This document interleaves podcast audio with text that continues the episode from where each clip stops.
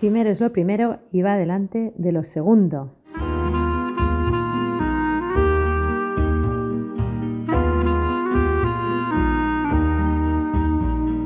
Bienvenido a un nuevo capítulo de Excelencia y Trabajo, el podcast en el que buscamos destilar conocimiento a través de conversaciones con grandes profesionales que han conseguido destacar en su ámbito y aún más importante, grandes personas que tienen un impacto positivo en aquellos que están cerca suyo y que nos van a ayudar a entender cómo priorizar y por lo tanto que primero es lo primero y va delante de lo segundo.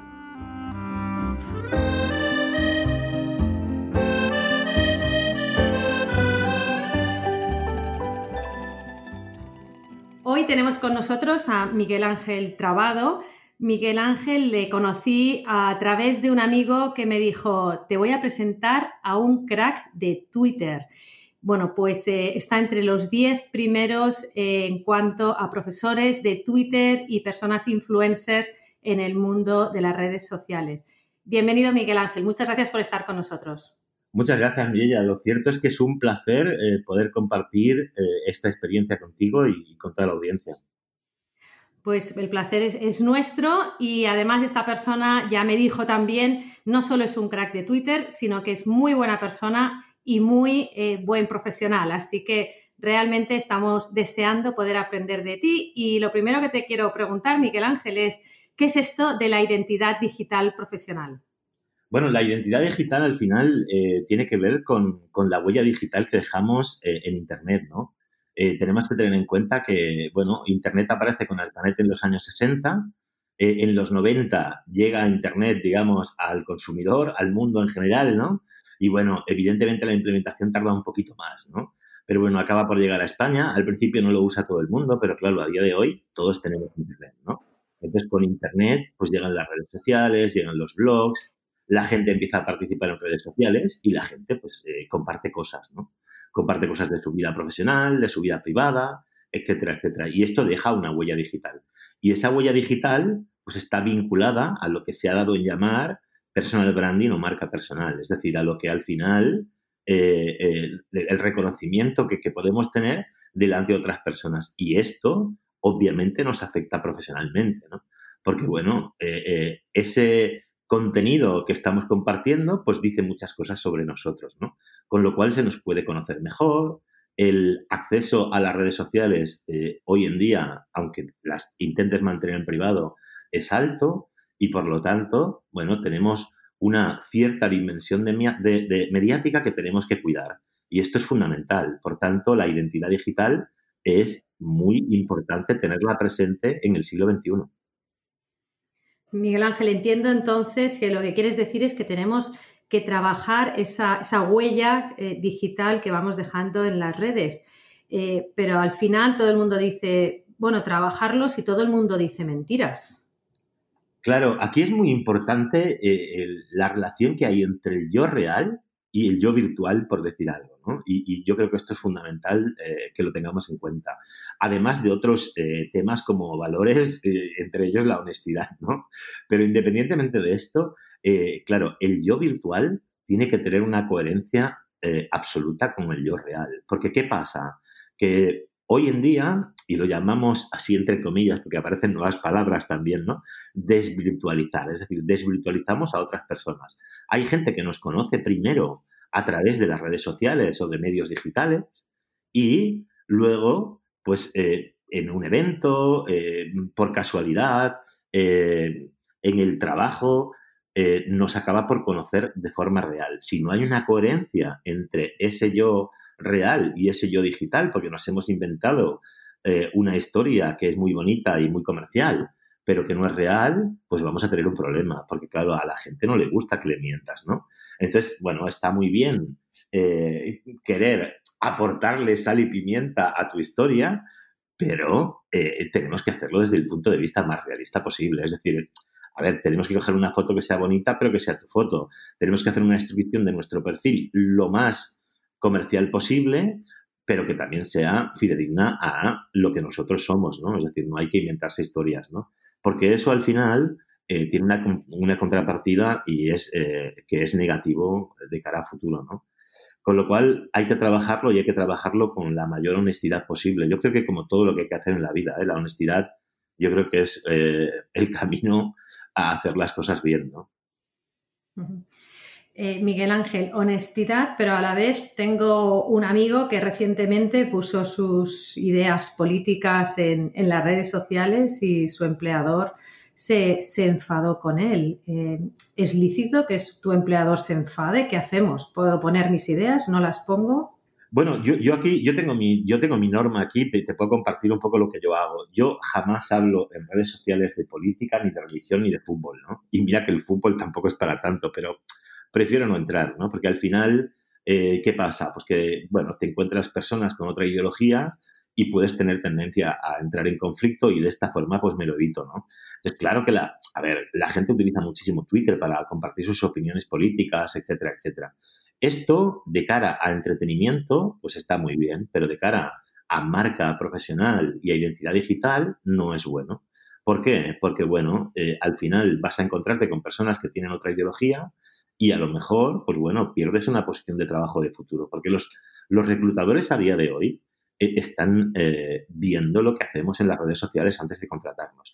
De la misma forma que nosotros cuando vamos a hacer una entrevista de trabajo, pues nos informamos online de cómo es la empresa, miramos su página web, miramos sus redes sociales, quizás miremos lo que escriben en el blog, pues eh, el reclutador hace exactamente lo mismo con nosotros. Es decir, mira cómo es nuestro comportamiento en las redes sociales. Y dependiendo de ese comportamiento, pues bueno, va a tomarnos eh, más en cuenta o menos en cuenta, ¿no? Es decir, que es crítico de cara al futuro, ¿no?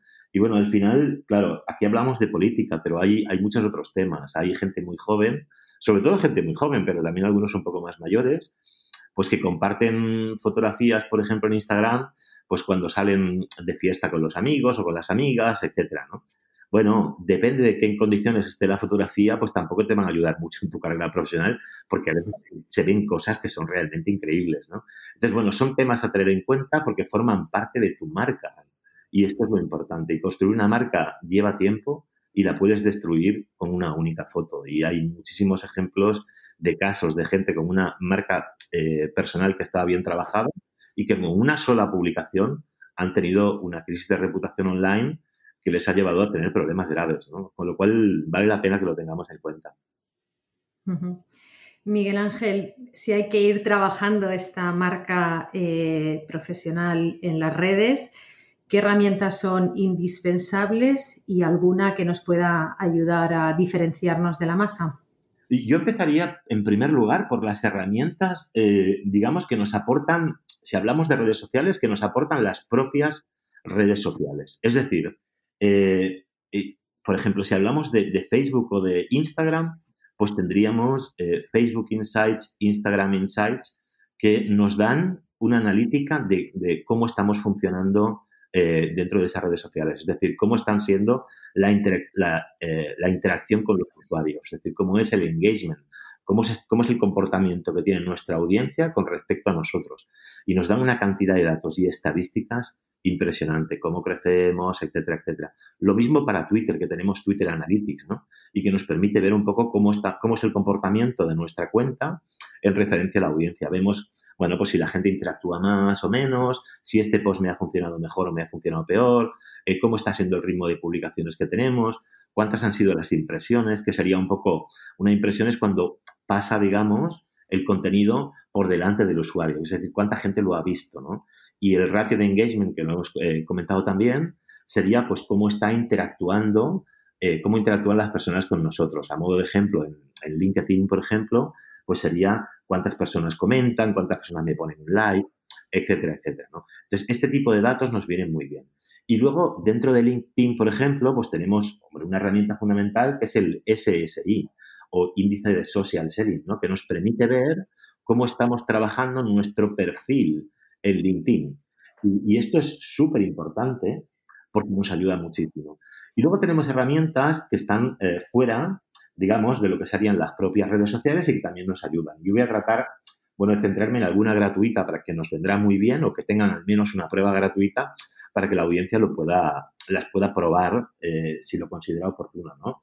Por ejemplo, a nivel de análisis de competidores en redes sociales, es decir, de, bueno, personas que tienen un perfil, parecido al mío y que también publican, pues podemos utilizar Metricool, que es una herramienta que viene muy bien para hacer analítica comparativa con, como digo, con otras cuentas, con otros usuarios, ¿no? Y nos da un análisis muy parecido al que tenemos en las propias redes sociales, pero en este caso de otras personas o otros usuarios, ¿no? Luego tenemos Buffer, que es una herramienta que nos viene muy bien para programar publicaciones, porque lo que nos pasa es que no tenemos tiempo. Y entonces, eh, bueno, organizarte las publicaciones eh, vía programación, es decir, las programo pues un día a la semana y me las va publicando durante esa semana o durante ese mes. Pues eso me ayuda a optimizar tiempo y a tenerlo todo mejor organizado. Y luego tenemos, eh, si queremos crear contenido de valor, pues una herramienta fantástica es Canva, que es una herramienta gratuita que me permite hacer diseños. Y bueno, hoy en día que la imagen es fundamental, pues crear un banner para un post, es decir, la imagen del post un poquito más personalizada con una combinación de imágenes y texto, pues nos puede ayudar muchísimo y nos viene muy bien. Y además es una herramienta que, como digo, es gratuita, lo cual es fantástico. Fantástico. O sea que empezamos por Metricool para comparar cómo estamos haciéndolo frente a otros, con Buffer para poder eh, programar y con Canva para poner un poquito de diseño y que quede más bonito. Exactamente. Yo creo que para empezar esas tres herramientas están muy bien. Muy bien. Miguel Ángel, yo le dedico normalmente una hora a la semana, normalmente el domingo por la tarde me pongo un ratito en esa hora tonta que ya tienes, eh, ya estás preparando la semana. ¿Es suficiente? Eh, ¿Cuánto tiempo le tengo que dedicar a esto? lo primero es empezar por dedicarle algo de tiempo, ¿no? Esto es importante porque mucha gente pues, todavía no ha, no ha, dado ese pasito, ¿no? Y ese paso ya es una buena señal. Entonces, empezar por una hora a la semana es un buen inicio. Pero claro, eh, todo depende de cuánto queremos trabajar la marca personal. Obviamente, cuanto más tiempo dediquemos, mejor la podremos trabajar, sin tampoco obsesionarse. Yo entiendo que la mayoría, pues tenemos eh, nuestra responsabilidad en el trabajo, nuestra familia, nuestros hobbies, y no se trata de dejar eso de lado. Pero bueno, mm, idealmente, si le pudiéramos dedicar media horita al día, eso estaría muy bien, ¿no?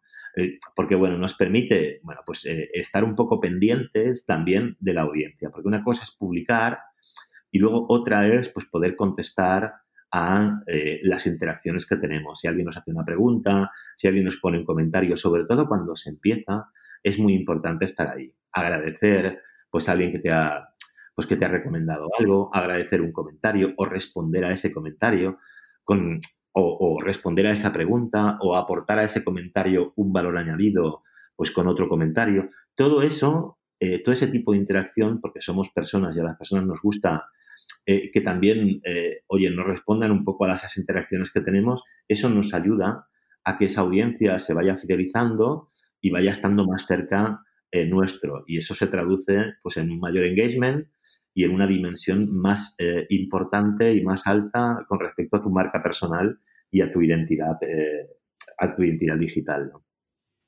Fantástico. Miguel Ángel, como has dicho, efectivamente, pues todos tenemos hobbies, todos tenemos familia.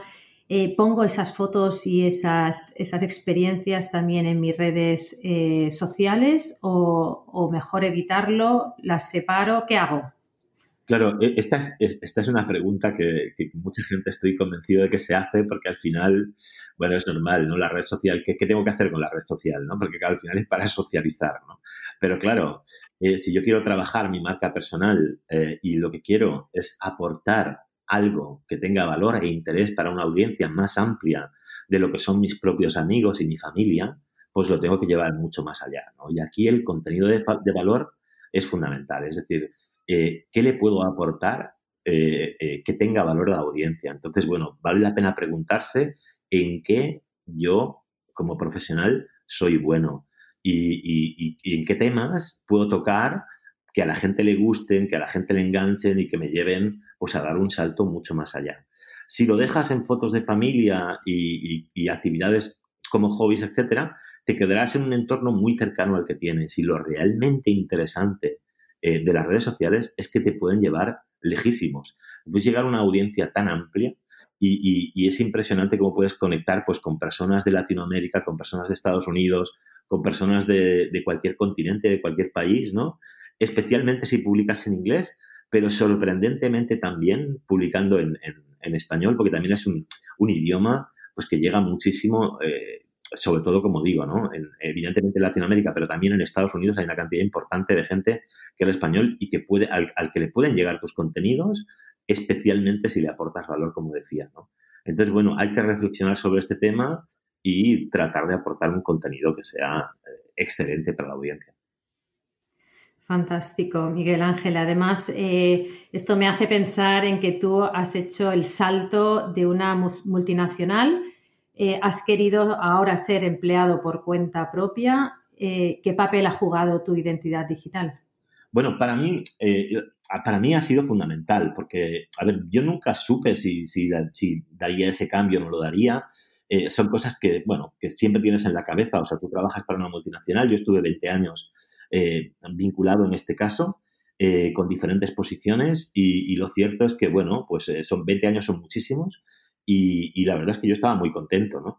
Pero bueno, me atraía muchísimo todo el mundo digital, para mí era, era, no sé, algo apasionante y bueno, independientemente de que ya en, en la empresa pues ya estaba trabajando en entornos digitales, pues me apetecía mucho pues hacer otras cosas también y tocar otros temas eh, dentro de lo que es el entorno digital. Entonces empecé pues dando clases en algunas escuelas de negocio, eh, dando conferencias y bueno, pues te vas metiendo un poquito en, más en ese mundo digital, trabajando en mis redes sociales, trabajando en blog, tratando de aportar eh, contenido que, que, fuera interesante y que fuera contenido de valor para la audiencia.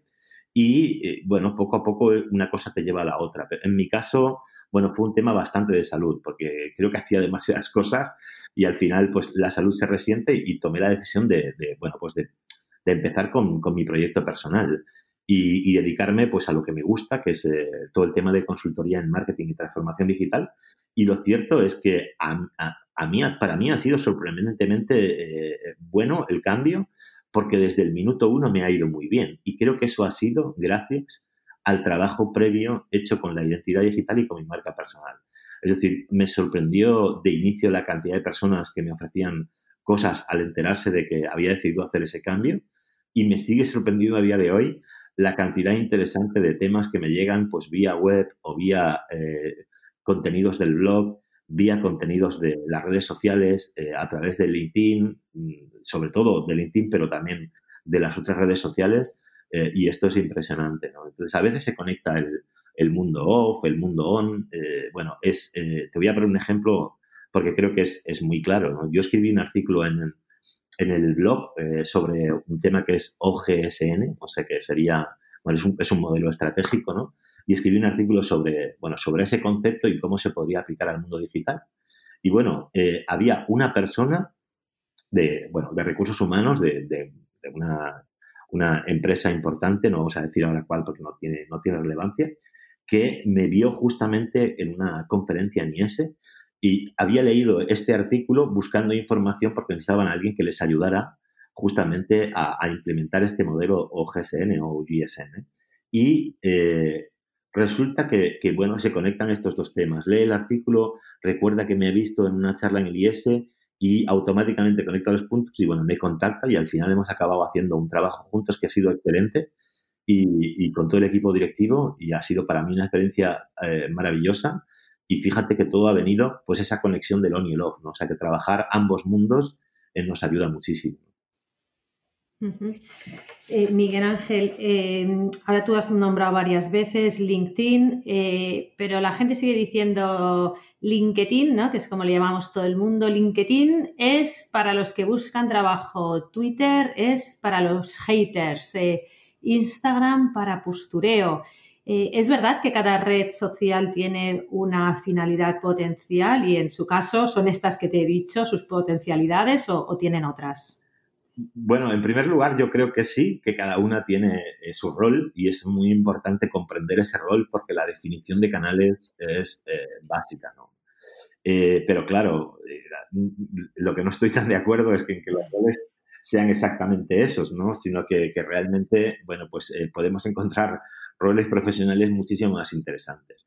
yo creo que lo primero, el primer punto de partida es decidir si, si, bueno, si tú te diriges a un público que es más B2B, es decir, si te diriges más a empresas o tu público es más B2C, o sea, te diriges, te diriges más a consumidor final. ¿no? Esta sería la primera diferenciación y esto te va a ayudar a definir mejor los canales de comunicación, ¿no? Porque, bueno, puede ser que tu público objetivo o tu buyer persona, como le llamamos ahora, pues esté más eh, en Instagram o a lo mejor está más en, eh, está más en LinkedIn, precisamente, ¿no? A modo de ejemplo, un diseñador em, gráfico, pues probablemente eh, tenga muchísimo público o muchísima, más que público, es muchísima, muchísimas posibilidades de poder comercializar sus servicios a través de LinkedIn, pero seguramente va a encontrar inspiración en Instagram, ¿no? En cambio, un diseñador de moda, pues seguramente le costará más en LinkedIn y Instagram para, esta persona, pues será una herramienta súper relevante. Con lo cual es importante que veamos esto. Para mí, LinkedIn es sobre todo networking, es decir, es fundamental para hacer networking. Es una red social con un espíritu muy B2B porque están todas las empresas y todos los profesionales de empresa prácticamente tienen un perfil y cada vez son más activos. Y es una red muy interesante para hacer social selling, es decir, para, bueno, para trabajar eh, el tema de ventas B2B y muy interesante también para reclutadores, es decir, para hacer eh, selección de personal. De hecho, es la herramienta del futuro, ¿no? Al final es, mucho más que un currículum online. Twitter es una herramienta maravillosa para eh, mantenerte informado. Twitter es sobre todo noticia, pero Twitter tiene una ventaja y es que tiene listas, ¿no? Entonces, las listas de Twitter bien trabajadas nos ayudan a estar informados. Tú te puedes crear una lista en Twitter que sea solo de innovación o solo de innovación disruptiva o una lista que sea únicamente de tecnología o una lista que sea de employer branding o de gente que trabaja el tema o que, que publica sobre el tema de employer branding o una lista que sea de inbound recruiting. Es decir, puedes trabajarlo por temas y estar informado de si seleccionas a las personas adecuadas, y esto lo tienes que hacer tú, pero poco a poco se va consiguiendo, pues estar informado de lo más relevante que está pasando, digo en el mundo, porque puedes seleccionar personas en diferentes idiomas y a nivel global, de lo que está pasando en el mundo con ese tema concreto. Y eso es maravilloso, porque nos da la oportunidad de, con un solo clic, estar al día de un tema que nos interesa. Y eso a nivel profesional no tiene precio. Y luego, finalmente, Instagram, pues es una red para mí muy de inspiración. O sea, Instagram es eh, fantástico para la gente más creativa, para, para, tomar inspiración, porque al final son fotografías, son imágenes, somos muy de imagen. Y es una red que en este momento, bueno, pues está eh, súper activa. Es decir, hay redes ahora que, bueno, pues eh, ha bajado el nivel de, de utilización o de uso. En cambio, Instagram no para de crecer y crecer y eso lo hace muy relevante. Y es una red también para conectar con la gente más joven. Y eso también nos permite mantener un poco ese espíritu joven, ¿no? porque al final tomar inspiración de los más jóvenes ayuda y, está muy bien. Y tampoco, bueno, tampoco hace falta publicar siempre. A lo mejor es pasarte de vez en cuando, echar un vistazo. Y bueno, además publicas es mucho mejor, ¿no? Pero es bueno inspirarse y ver un poco lo que está pasando. Instagram para eso está muy bien. Muy bien. Eh, Miguel Ángel, ya casi llegando al final, pero antes de irnos, ¿tienes alguna historia divertida que compartir con nuestro público de cosas que te han pasado a ti o que has visto y que dices, bueno, realmente esto es paradigmático de lo que no se ha de hacer o de... Bueno, hay, hay, un caso, hay un caso interesante. ¿eh? bueno, te puedo contar un par. ¿eh? Hay un par de casos interesantes. No, no, no, tanto que me han pasado a mí. También hay cosas que me han pasado a mí, pero creo que menos divertidas. Pero hay un caso, por ejemplo, que es el, caso del community manager de Andrés Iniesta y, y, Sergi Yul. ¿vale? Eh, Andrés Iniesta es un jugador de fútbol eh, que ahora ya no está en el Barça, pero que en ese momento estaba en el Barça. Y Sergi Yul es un jugador del Real Madrid de baloncesto. ¿no?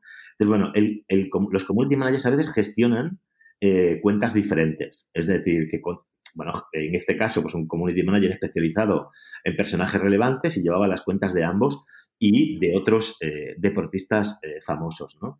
Y bueno, todos podemos cometer un error, pero claro, en este caso es un error gracioso, ¿no? Porque publicó una foto de Sergi Yul con un comentario de, bueno, como se trataba de Sergi Yul, me voy de viaje para jugar el próximo partido, con un hashtag que decía a la Madrid y lo publicó en la, en la cuenta de Andrés Iniesta, ¿no? claro, lo estás publicando en la cuenta de un jugador del Barça, ¿no? Que es muy fuerte, ¿no? ¿Y, qué pasa? Bueno, lo quitaron, lo quitó enseguida, pero bueno, cuando lo quitó ya todos los bloggers habían cogido la cuenta Y bueno, pues eh, a ver, al final eh, eso queda, ¿no? Son errores humanos, ¿no? Pero bueno, que son errores divertidos y graciosos, ¿no? Y luego también hay un caso interesante de, EA Sports, del Community Manager de EA Sports, que, bueno, con, yo creo que además con, con, yo creo con mucha pasión, mucha actitud y muchísimas ganas, pues decide en el árbol de Navidad de su casa coger un producto de la empresa y hacer una foto para hacer la campaña, ¿no? Con lo cual la iniciativa, oye, es súper positiva, me hago la foto en casa, lo voy a hacer divertido y voy a poner contenido de calidad que está muy bien, ¿no? Será un producto de la, de la casa en su árbol de Navidad para que quedara pues muy, muy bonito y enganchar a la audiencia. Pero bueno, en ese momento debía hacer eh, calor en su casa o lo que sea, hizo la foto en ropa interior. Y, como hizo la foto al árbol de Navidad y en el árbol de Navidad las, las bolitas, estas de, que ponemos, las bolas de Navidad, se reflejaba su imagen en una de las bolas y se le veía en ropa interior. Por suerte, la, el público de Aespos es muy, digamos, juvenil, muy dinámico y tal, y la cosa se tomó como muy a broma y no, no tuvo mayor trascendencia, porque además la gente entendió que la intención era buena, ¿no? Pero fíjate hasta dónde puede llegar la gente a mirar detalles, ¿no? De irte a mirar la bolita y ampliarla para ver qué hay detrás, y, bueno, es, es, eh, son cosas así divertidas que pasan y como digo, ¿eh? ambas con buena intención y que se quedan, pues eso, en una anécdota que es eh, más divertida que otra cosa. ¿no? Y eso es lo, lo positivo. Muy bien. Eh, Miguel Ángel, este capítulo lo hemos querido titular Dime qué red social usas y te diré quién eres. mi sobrino, por ejemplo, quiere dedicarse a Smart Cities. ¿Qué red social le digo que use? claro, el tema de Smart Cities es, es fantástico y además súper, súper inspirador. De hecho, eh, Barcelona está considerada a nivel europeo una de las, es la primera ciudad de España en términos de más cities y una de las más eh, reconocidas a nivel europeo y a nivel mundial, lo, que significa es que quizás un trabajo eh, realmente interesante y, es, bonito estar en una ciudad pues que, bueno, que, está, que es puntera en esto, ¿no? yo, si se quiere dedicar a esto, le recomendaría pues trabajar con las listas de Twitter para a través de lo que sería eh, eh, personajes relevantes del mundo de las Smart Cities, tomar eh, conocimiento e inspirarse de, lo que está pasando en el mundo con, otras Smart Cities y, con las propias de aquí. O sea que a la hora de informarse, las listas de Twitter le vendrán muy, muy bien. Le recomendaría LinkedIn para hacer networking, para empezar a prepararse de cara al futuro y conectar con las personas adecuadas, que las, aquellas que, bueno, pues que están implicadas en este sector, y si algún día y poco a poco va trabajando, pues aquellas que mueven los hilos dentro del mundo de las Smart Cities y yo les recomendaría usar Instagram para inspirarse. Es decir, al final eh, pasan muchísimas cosas relacionadas con, con Smart Cities, no solo con tecnología, porque va mucho más allá. Todo el concepto tiene mucho que ver con también con la parte de sostenibilidad, también con la parte de implicación del ciudadano, etcétera, etcétera. Y las imágenes nos transmiten muchísimo. Y en, y en Instagram, a través de los hashtags de Instagram utilizando únicamente el, hashtag de Smart Cities, seguro que va a encontrar un montón de información muy relevante que puede aportar muchísimo, ¿no? Con lo cual yo, yo iría por ese camino, ¿no? Para empezar. Muy bien, pues muchísimas gracias. Para acabar, el lema de este podcast es primero lo primero, porque queremos aprender a, a priorizar. Así que después de escucharte hoy mismo, ¿qué hago para avanzar, para dar un paso en este camino? Bueno, yo recomendaría, si, si estamos en los inicios y estamos empezando, eh, para profesionales, yo recomiendo empezar por LinkedIn o por LinkedIn. Eh, al final eh, es la red social de networking por excelencia y empezaría por, no, no por estar y tener un perfil que seguramente la mayoría a día de hoy ya lo tienen, sino por empezar a compartir contenido de valor. Es decir, empezar a pensar un poco qué puedo aportar yo y empezar a compartir contenido de valor en LinkedIn para, para, bueno, para que otros usuarios pues vean eh, cuáles son mis capacidades profesionales, mis conocimientos, mis habilidades y poderles aportar también, porque en el fondo las redes sociales nos sirven para aprender y también nos sirven para aportar, con lo cual yo creo que ese sería el, camino para poder dar ese primer pasito. Si lo quisiéramos ampliar un poco y quisiéramos trabajar la marca, bueno, pues ya vale la pena hacer un análisis eh, más detallado, estaría muy bien hacerse un DAFO, definirse unos objetivos y a partir de esos objetivos, bueno, pues empezar a trabajar un poco una estrategia de publicación de contenidos en los canales principales que haya definido y hacerme un plan de acción. Eso ya sería un poco para, para los usuarios un poco más avanzados. Al final es montarte tu plan de marketing personal, por decir algo, para poderlo aplicar en las redes sociales y llevar tu marca a una dimensión nueva, eh, porque nunca se sabe en el futuro eh, qué, te, qué, te, puede deparar y tener una marca profesional bien trabajada va a ser fundamental, eh, ya lo es hoy, pero va a ser indispensable en el futuro. Muy bien, Miguel Ángel. Pues muchísimas gracias. Nos quedamos con muchas tareas, eh, pero muy apasionantes. Como siempre, ha sido un placer aprender de ti en esta conversación. Muchas gracias, Miguel Ángel. Gracias, Mireya. El placer ha sido mío. Gracias. Hasta, hasta pronto. Gracias.